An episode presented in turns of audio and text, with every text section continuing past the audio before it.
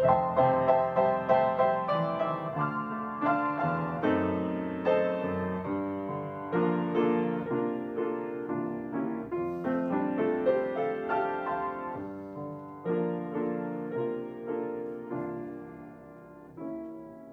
sábado 23 de julio estamos iniciando la lección número 5 de nuestro serial En el Crisol con Cristo. El tema esta semana se titula Calor Extremo. Su servidor David González, que tengan un muy feliz sábado y un mejor inicio de semana. Dios permitió que su Hijo amado, lleno de gracia y de verdad, viniese de un mundo de indescriptible gloria a esta tierra corrompida y manchada por el pecado, oscurecida por la sombra de muerte y maldición. Permitió que dejase el seno de su amor, la adoración de los ángeles para sufrir vergüenza, insultos, humillación, odio y muerte. Pero este gran sacrificio no fue hecho para crear amor en el corazón del Padre hacia el hombre, ni para moverle a salvarnos. No, no.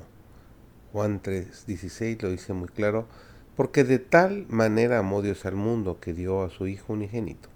Si el Padre nos ama no es a causa de la gran propiciación, sino que Él proveyó la propiciación porque nos ama.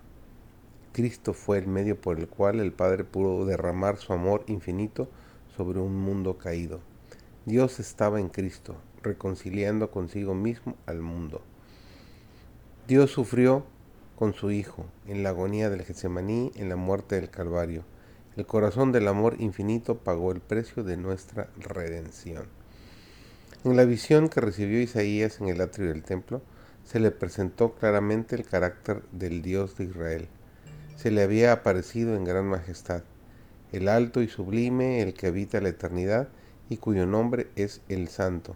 Sin embargo, se le hizo comprender la naturaleza compasiva de su Señor. El que mora en la altura y la santidad, mora también con el quebrantado y humilde de espíritu, para hacer vivir el espíritu de los humildes y para vivificar el corazón de los quebrantados. Al contemplar a su Dios, el profeta, como Saulo de Tarso, frente a Damasco, recibió no solo una visión de su propia indignidad, sino que penetró en su corazón, humillado, la seguridad de un perdón completo, un perdón gratuito y se levantó transformado.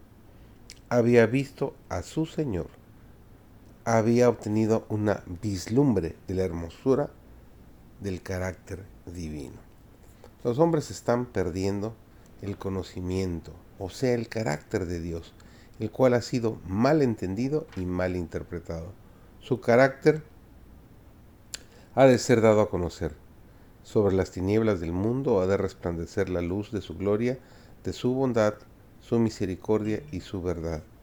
Aquellos que esperan la venida del esposo han de decir al pueblo, veis aquí el Dios vuestro, los últimos rayos de luz misericordiosa, el último mensaje de clemencia que ha de darse al mundo es una revelación de su carácter de amor.